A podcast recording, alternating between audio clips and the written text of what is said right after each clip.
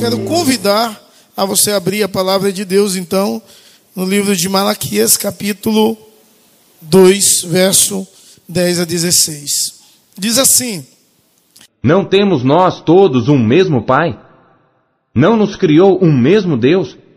Por que agimos aleivosamente cada um contra seu irmão, profanando a aliança de nossos pais?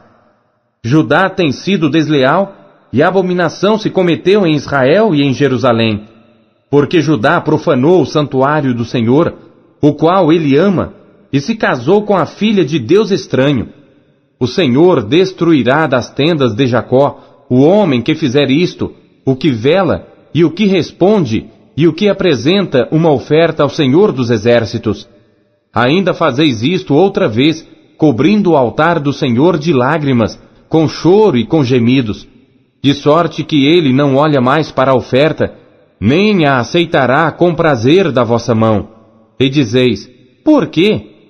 Porque o Senhor foi testemunha entre ti e a mulher da tua mocidade, com a qual tu foste desleal, sendo ela a tua companheira e a mulher da tua aliança. E não fez ele somente um, ainda que lhe sobrava o espírito? E por que somente um? Ele buscava uma descendência para Deus. Portanto, guardai-vos em vosso espírito, e ninguém seja infiel para com a mulher da sua mocidade. Porque o Senhor, o Deus de Israel, diz que odeia o repúdio e aquele que encobre a violência com a sua roupa, diz o Senhor dos exércitos.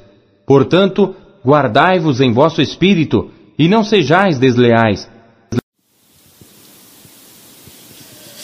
Eu acho esse texto muito duro, mas muito correto. Eu acho esse texto muito duro porque a única coisa da qual Deus diz que odeia, escrito na Bíblia, é o divórcio. É claro que Deus não gosta de nenhum pecado. E Deus não deseja que nenhum dos seus filhos cometam pecados. De fato. Mas nesse texto diz declaradamente no verso 16 que Deus odeia o divórcio. E quando nós nos deparamos com esse texto, talvez algumas indagações venham à nossa mente e ao nosso coração. E até pensamos, por que Deus não, por que Deus odeia o divórcio? Qual é, qual é a forma do que Deus odeia o divórcio? O que Deus promete para quem vive uma vida distante dele e divorciado dele e da mulher da mocidade? E sobre qual circunstância Deus permite o divórcio? É claro que existem outros textos que vai elucidar a esse texto, mas hoje eu gostaria de me deter tão somente a esse texto. E aí, se não ficar muito bem claro, eu quero te pedir que você possa me procurar e a gente pode ter um diálogo e também um momento de oração para conversarmos sobre esse assunto. O tema de nossa série no livro de Malaquias é Volta-te para Deus. Porque o livro de Malaquias é um alerta para que possamos voltar para Deus, é um alerta ao sacerdote, é um alerta ao povo. O povo, no livro de Malaquias, era um povo que cultuava a Deus, eles ofertavam a Deus, eles não estavam totalmente distantes do Senhor, mas Deus não se agradava nem do culto, nem das ofertas, nem dos sacrifícios, não agradava a Deus. E a pior coisa, eu acho que um, alguém ou uma igreja pode viver é um momento como esse. Um momento onde há uma hipocrisia marcante na vida das pessoas. Hipocrisia tal que as pessoas podem estar na igreja, serem dizimistas, serem ofertantes, participarem da liturgia do culto, louvarem a Deus, levantarem as mãos. É, quem gosta de glorificar, glorificar a Deus. mas está distante de Deus. Mesmo praticando os rituais que parecem que a pessoa está próxima de Deus. Que parece que as pessoas amam a Deus, são gratas a Deus, se preocupa com o culto, com a adoração, com os rituais, e está distante de Deus. Então, o tema do, de nossa mensagem em Malaquias é Volta-te para Deus.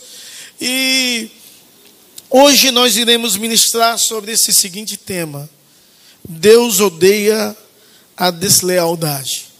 Porque quando nós lemos o texto, primeiro Deus vai falar sobre deslealdade.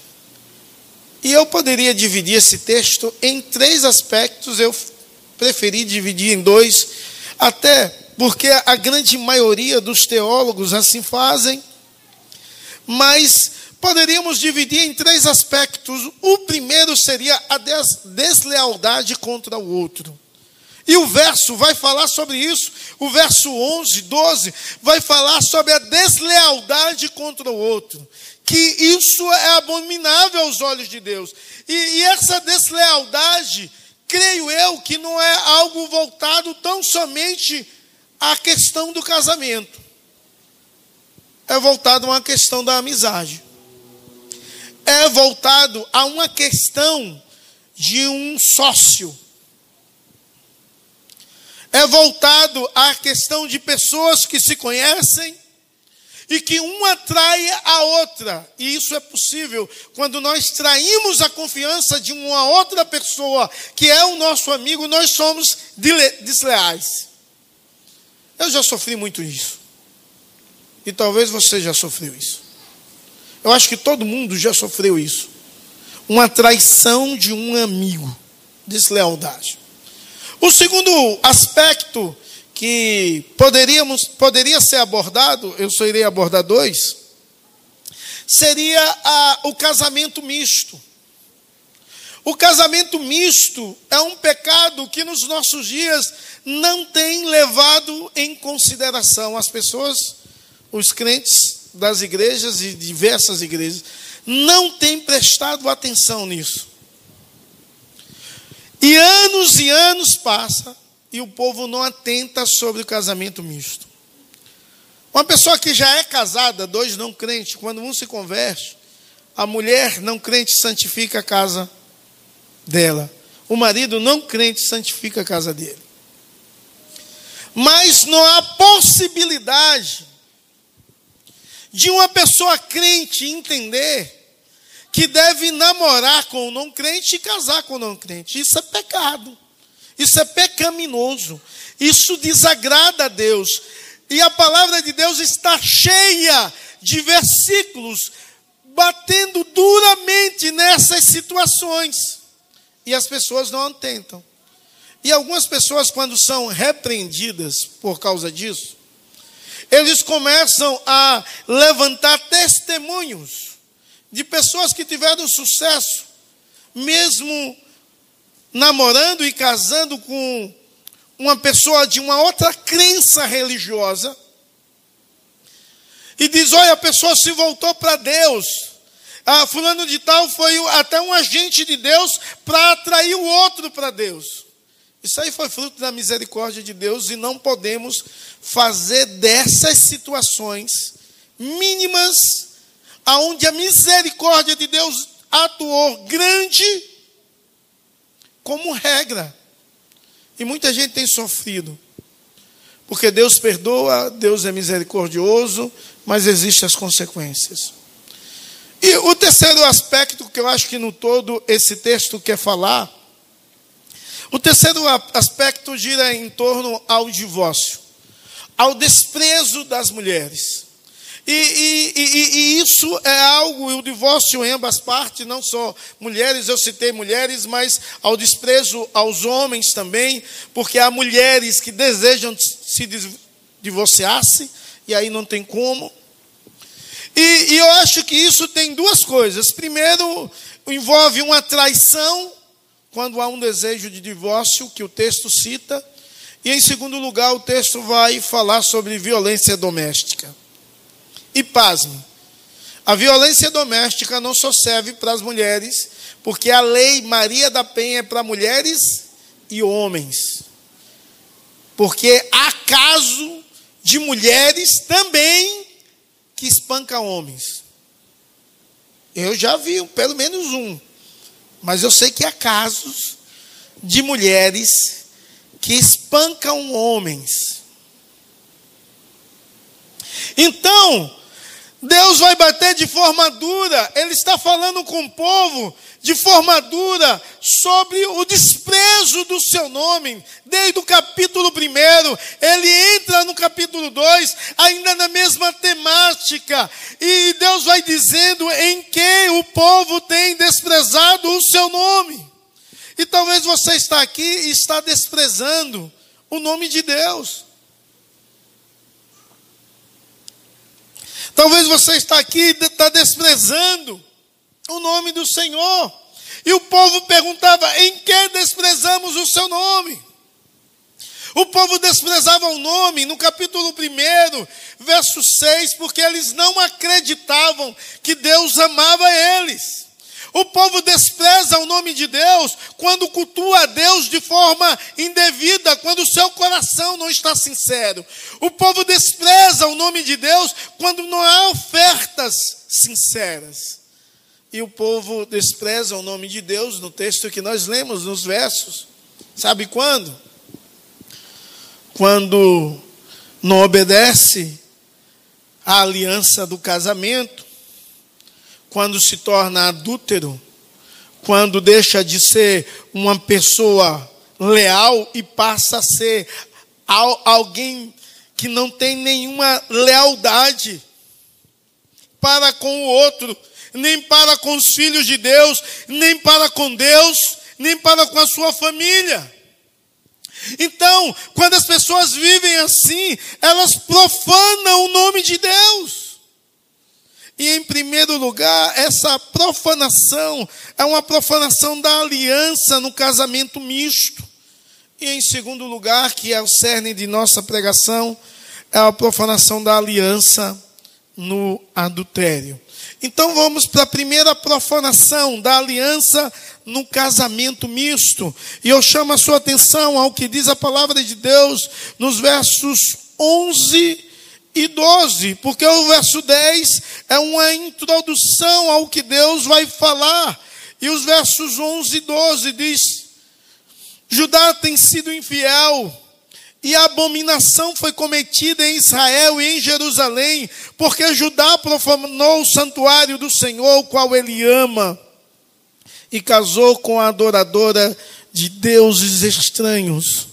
O Senhor da tenda de Jacó, Aquele que fizer isso, seja ele quem for, mesmo que apresente oferta ao Senhor dos exércitos. O que Deus promete aqui a quem tem um casamento misto, que Deus vai tirar do meio do povo de Deus. O casamento misto é abominável aos olhos de Deus, e é necessário você entender que o casamento misto não tem a ver, não tem a ver de maneira nenhuma com nacionalidade. Não tem a ver. O casamento misto não tem a ver de forma nenhuma com raça. O casamento misto criticado aqui por Deus tem a ver por fé, tem a ver por questões religiosas tão somente. Porque você pode pensar que Ruth casou com Boaz e de fato casou, mas antes de Ruth casar com Boaz, uma mulher de uma outra nacionalidade, não do povo de Deus, ela declara para sua sogra: Meu Deus é o meu Deus. O teu povo é o meu povo. Então não tem a ver com questões raciais, tem a ver com, com questão de fé, de crença. Isso é muito sério. E quando nós paramos para pensar que isso tem a ver com questão de fé e de crença, paramos e pensamos: tem gente na igreja que não é crente, tem gente na igreja, por exemplo, que não pensa teologicamente igual a mim. Eu não estou dizendo que tem menos ou mais conhecimento, estou dizendo que não pensa igual a mim. Então, se existe pessoas na igreja, no meio do povo de Deus, que não pensa igual a mim, eu não deveria namorar com alguém assim. E nem menos casar com alguém assim. Diz, pastor, o senhor está sendo muito duro. Não, eu estou sendo verdadeiro. Casamento misto é uma abominação à paternidade de Deus. Porque você casa com alguém da qual não faz parte dos filhos de Deus, só faz parte de ser criatura de Deus. O casamento misto também é uma quebra de aliança feita com feita pelos pais. E os nossos pais no passado, no Antigo Testamento, fizeram uma aliança com Deus. Fizeram uma aliança com o Senhor.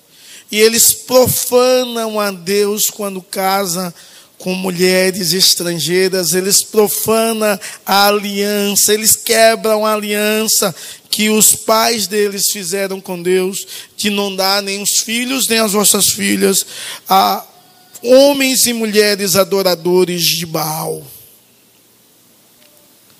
O casamento misto é algo que não soa bem aos olhos de Deus, porque o casamento misto implica em uma infidelidade ao Senhor, uma infidelidade a Deus, uma infidelidade ao Deus que vive e reina. Como isso?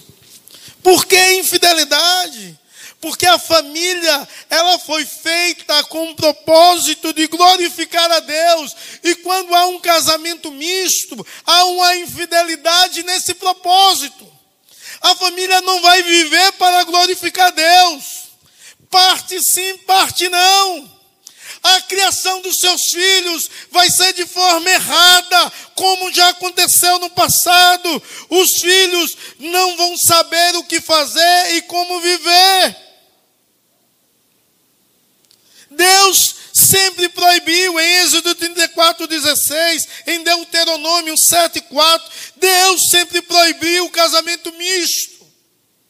E quando lemos Neemias em relação à criação de filhos, Neemias 13, 23 a 25, vi também naqueles dias, diz a palavra de Deus, que o judeu havia se casado com mulheres asdodita, amomita e moabitas.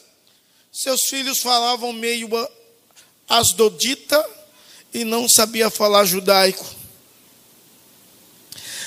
O que Deus está dizendo é que os filhos são criados com contradições. Ele não sabe se está agradando a Deus ou não. Na criação dos filhos, o pai crente ou a mãe crente diz assim: não minta, o outro começa a mentir e ele aprende a viver da forma errada. É muito sério, porque é uma desobediência ao mandamento de Deus e o casamento misto, segundo o verso 12, é alvo do juízo de Deus. É alvo do julgamento de Deus, de Deus retirar o povo do meio, do meio do seu povo. E em segundo lugar, Deus está criticando esse povo porque eles profanaram a aliança no adultério. E os versos 13 a 16 vai falar dessa profanação da aliança de Deus através do adultério. E em primeiro lugar, Deus recrimina e o povo diz em que erramos. E em primeiro lugar, Deus diz: Eu fui testemunha da aliança entre você e o seu cônjuge. Ou seja, Deus está dizendo: Eu fui testemunha da união conjugal feita alguns anos atrás, eu era testemunha. Todos nós, quando casamos, nós convidamos testemunhas ou padrinhos, como você queira falar, Mas Deus se apresenta nesse texto que ele foi testemunha da aliança da mulher e do homem na sua juventude. Ou seja, Deus ele diz que esse povo tem profanado a ele mesmo quando comete adultério, porque Deus era testemunha de uma aliança feita em amor que foi quebrada. A tua esposa e a mulher da tua mocidade, a tua companheira, mulher da tua aliança, aliança da qual você quebrou e não deveria ter quebrado. Então você tem profanado a aliança do Senhor, não só porque ele é testemunha do casamento, mas porque você quebra a aliança da qual você fez diante dele. aliança com a mulher da sua mocidade. Sabe, irmãos, Deus promete riscar quem faz tamanha situação.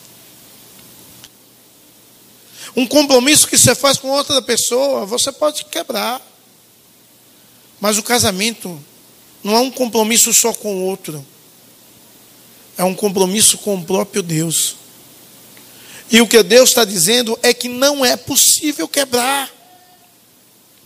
Porque foi Deus que uniu os dois em uma só carne.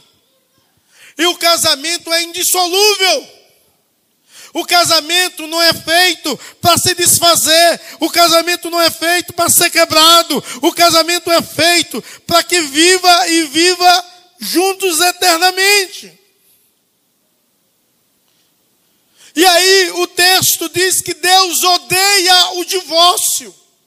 Ou seja, porque é algo que fere diretamente a Deus o Deus da aliança, o Deus que foi testemunha, o Deus que viu a alegria de você com a mulher da sua mocidade, o Deus que viu a alegria de você, mulher, com o homem da sua mocidade, o Deus que estava presente em todos os momentos alegres e felizes dos quais vocês viveram e reafirmaram o amor de um para com o outro. Deus diz que odeia o adultério Infelizmente, no tempo de pandemia, foi o período na nossa nação onde teve mais divórcios. Mais divórcios. Naquele período de lockdown. Há quem diga que nesse período de lockdown aconteceram algumas coisas diferentes. Primeiro, que os casais não estavam acostumados a viverem juntos o tempo todo. E isso levou a uma desarmonia e a separações. E em segundo lugar, gerou também a um crescimento de e fortalecimento nos casais. Ou causou separação, ou causou filhos, porque estava ali sem fazer nada e disse: opa, vamos ou causou fortalecimento. E tem muitos filhos que vão ser filhos desse momento de confinamento. Muitos. E isso é bom. Mas esses momentos nos levaram a viver e refletir o que a palavra de Deus fala sobre a unidade conjugal. Por exemplo, o que 1 Pedro 3,7 diz. Maridos, vós igualmente viveis a vida comum do lar, com discernimento e tendo consideração para com a vossa mulher como parte mais frágil, tratai-a com dignidade, porque sois juntamente herdeiro da mesma graça de vida, porque não interrompa as suas orações, ou para que não interrompa as suas orações. E aí o cara estava no confinamento ou trabalhando em casa, que ainda há muita gente assim, e ele teve de viver a vida comum do lar. E o que é a vida comum do lar? É marido que não está acostumado a lavar prato, lavar. O que é a vida comum do lar? É marido que não está acostumado a varrer a casa, varrer. O que é a vida comum do lar? O marido que não está acostumado a cozinhar, fazer uma comidinha. Os homens não estavam acostumados a viver a vida comum do lar que a Bíblia nos ensina, ajudando as mulheres. E a pandemia forçou isso. Mas é claro que a pandemia também forçou a um distanciamento e causou brigas e mágoas. E Deus diz que Ele não ouve as orações de maridos brigados com as mulheres. Sabe que, sabe que isso é tão sério? Se você brigar com a sua esposa e vir para o culto, ela não quer me perdoar, eu estou fazendo minha parte e pedir perdão. Você irritou, irritou, irritou. Pediu perdão, ela não quis perdoar, mas Deus vai aceitar meu culto. Não vai. Não vai. Deus vai ouvir as minhas orações. Não é o que 1 Pedro 3,7 diz. Deus diz que não vai ouvir as suas orações. Então, nós temos profanado, temos profanado a aliança com adultério. E aí Jesus eleva o adultério a uma situação tão crítica. Toda pornografia que você vê é adultério. Todo desejo sexual é adultério. Todas as vezes que você olha com intenção para um outro no seu coração, é adultério. Então, quando nós paramos e olhamos isso e pensamos, em que profanando o nome do Senhor? Profanamos o nome do Senhor quando não vivemos a aliança conjugal da qual Deus deseja que devemos viver. Profanamos o nome do Senhor quando contraímos casamentos mistos. Profanamos a aliança de Deus. Mas agora, e quem está vivendo essa situação, arrependa-se. Mude de vida. Case. Resolva. Peça perdão. Peça misericórdia a Deus. Viva para a glória de Deus e louvor de Deus.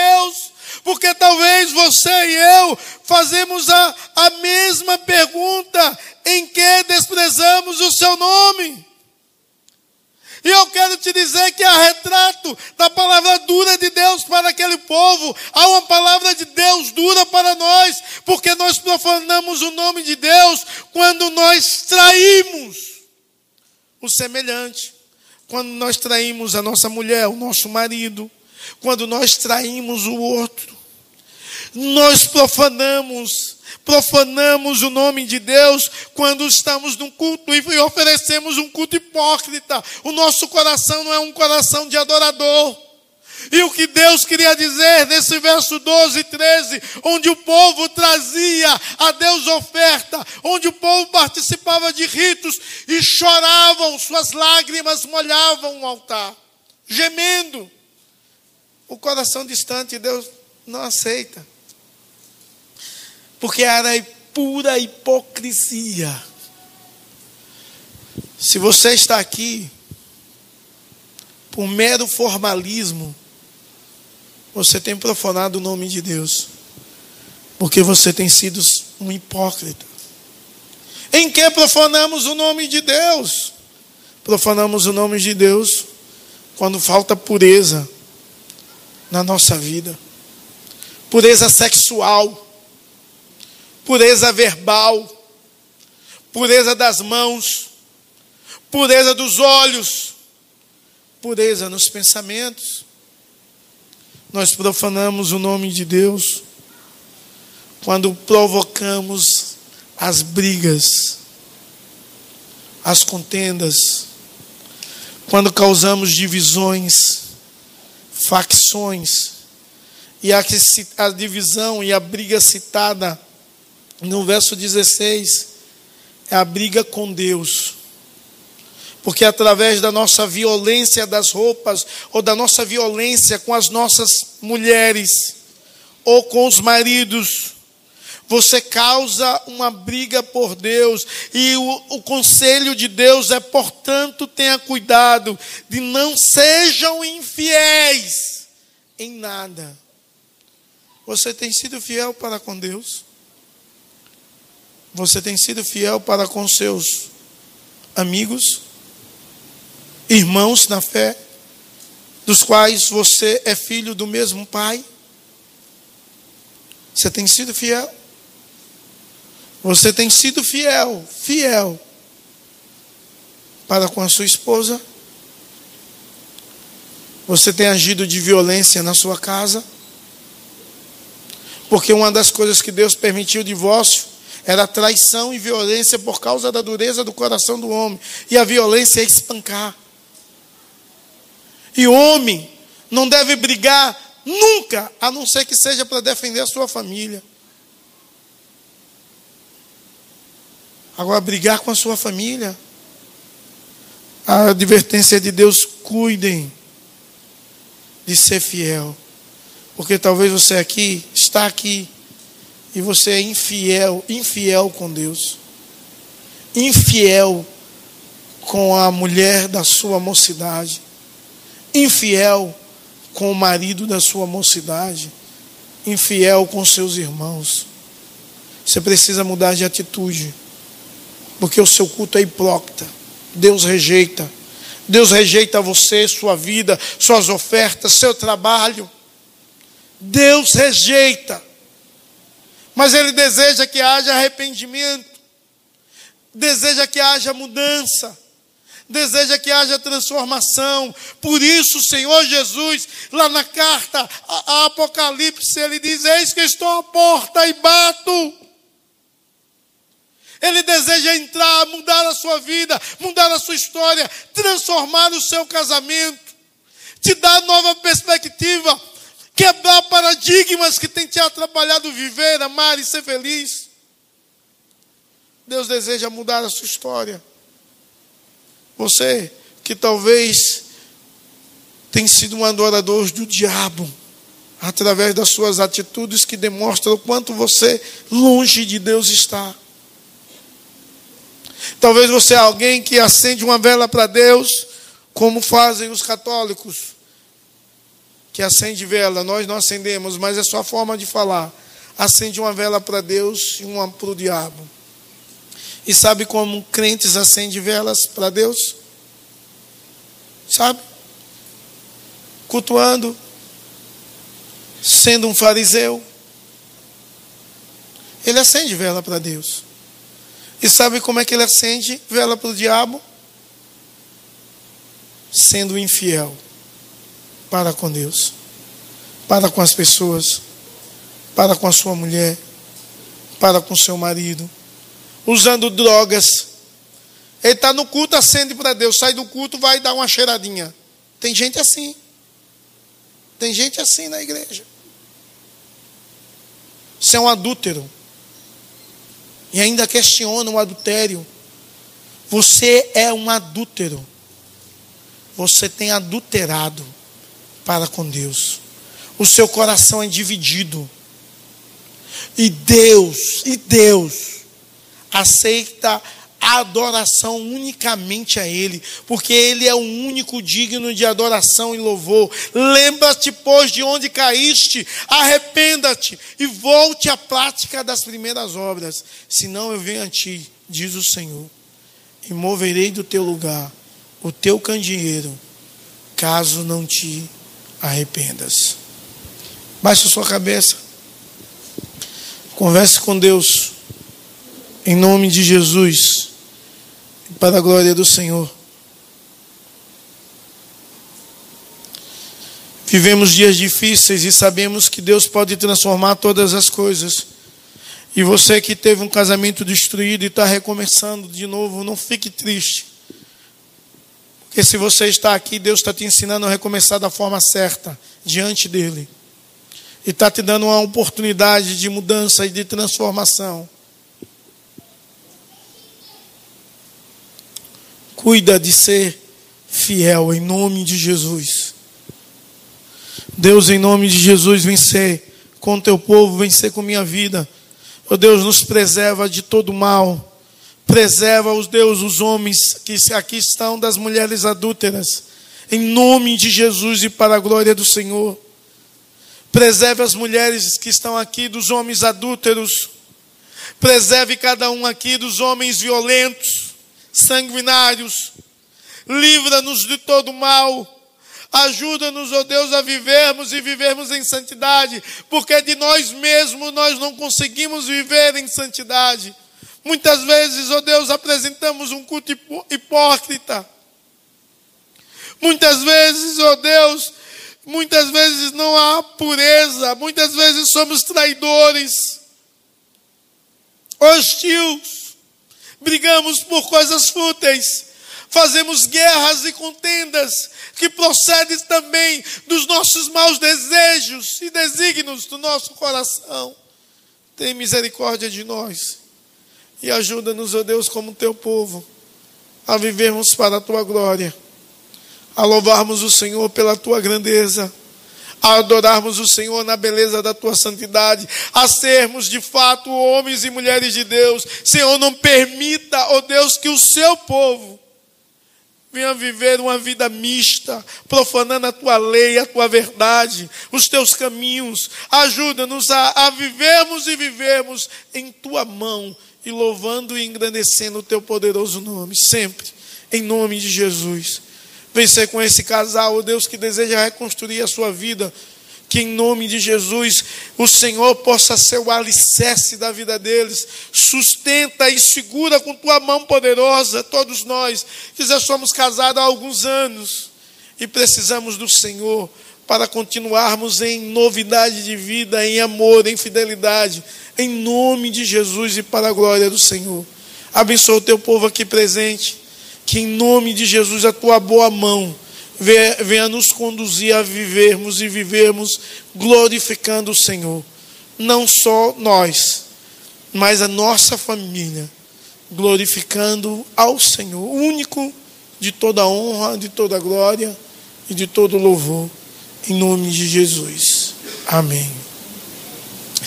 Irmãos, que Deus vos abençoe, em nome de Jesus, e a nossa oração é que a graça de Deus venha alcançar a sua vida que você possa decidir sempre amar a sua esposa, o seu esposo.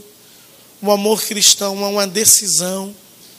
E apesar das falhas, aprender a perdoar, a respeitar e a honrar a aliança que foi feita, Deus como testemunha, Deus que foi aquele que realizou e Ele que uniu vocês em uma só carne. Que Deus vos abençoe em tudo. Em nome de Jesus, vamos ficar em pé, receber a bênção e ir em paz para os vossos lares. Que você possa viver e viver sempre vigiando e orando. Vigiando por quê? Porque o diabo quer destruir a sua família. E talvez você, marido, perdeu a alegria de viver com a sua esposa. Eu quero te dizer uma coisa. E o diabo colocou alguém sutil na sua vida. É cilada. Para destruir a sua família. Não caia na cilada. Agora faz tudo para te agradar. Mas a intenção é destruir a sua vida. Destruir a sua família. Você, mulher, que o seu marido talvez tenha sido um ogro. Não pense que o outro é melhor. Não pense, porque não é.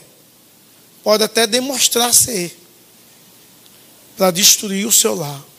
Vigie, vigie, vigie. Lembre-se que você fez uma aliança com a, o homem da sua juventude, com a mulher da sua juventude. Em nome de Jesus e para a glória do Senhor.